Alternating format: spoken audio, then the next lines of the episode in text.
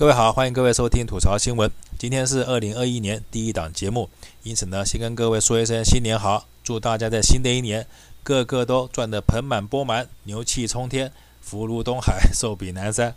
好，那本来今天第一档节目，照理说应该是说一点吉祥话，说一点好听的话，可是呢，没有想到我们的蔡饭桶，因为他昨天的一篇元旦文告中，我听到了太多的槽点。因此呢，我觉得，要是他既然给了我这么多槽点，我不吐他点槽的话，那岂不是太对不起他了？因此呢，我今天就针对他昨天所说的文告内容，好好来吐槽吐槽。首先，我相信大家看到我今天下的这个标题，一定觉得很奇怪，对不对？潘金莲跟蔡饭桶有什么关系啊？一个是宋朝的人，一个是现在的人，两个人在时间上相差了一千多年，那这两个人到底有什么关联呢？其实我觉得他们两个人都是因为做了相同的事情，因此呢，我才把他们关联在一起。什么样的事情呢？大家要是有印象的话，应该可以回想一下，就是在《水浒传》里面，潘金莲因为做了什么事情，后来才丢掉性命的？是不是潘金莲跟西门庆勾搭在一起以后，有一次被武大郎抓奸在床，然后接下来武大郎就被西门庆打伤，接下来西门庆就觉得好，反正你武大郎受伤了，那干脆就一不做二不休，从自己家开的药店拿出了一包毒药砒霜给潘金莲，叫潘金莲下毒毒死武大郎。大家要是记忆犹新的话，应该都记得这么一个香艳又刺激的情节吧？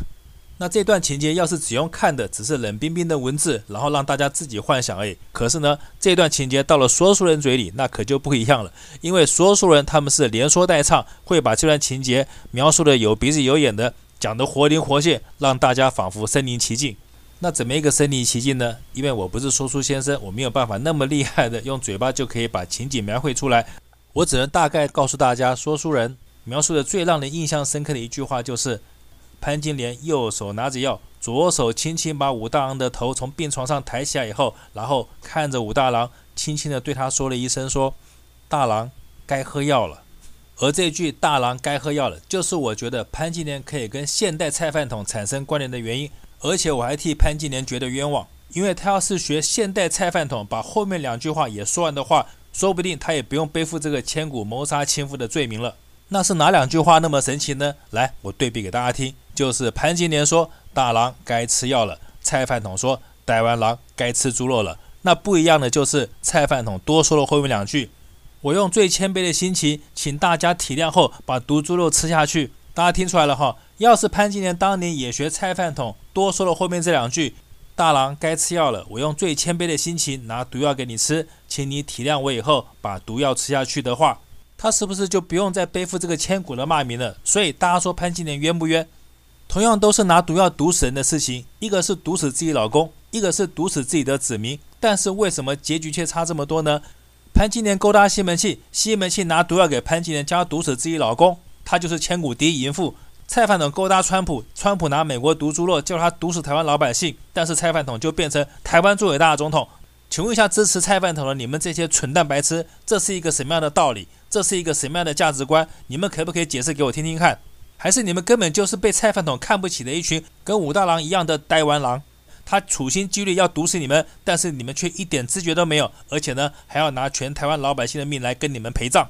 你们难道不知道，当你们体谅的吃了他给你们的有毒猪肉以后，台湾的人都死光了？请问他所谓的台湾的价值、台湾的国家利益以及对美国的关系好，请问人都死光了，这些事情还会存在吗？这么简单的道理，你们都搞不懂？你们不是一群蠢货，你们是什么？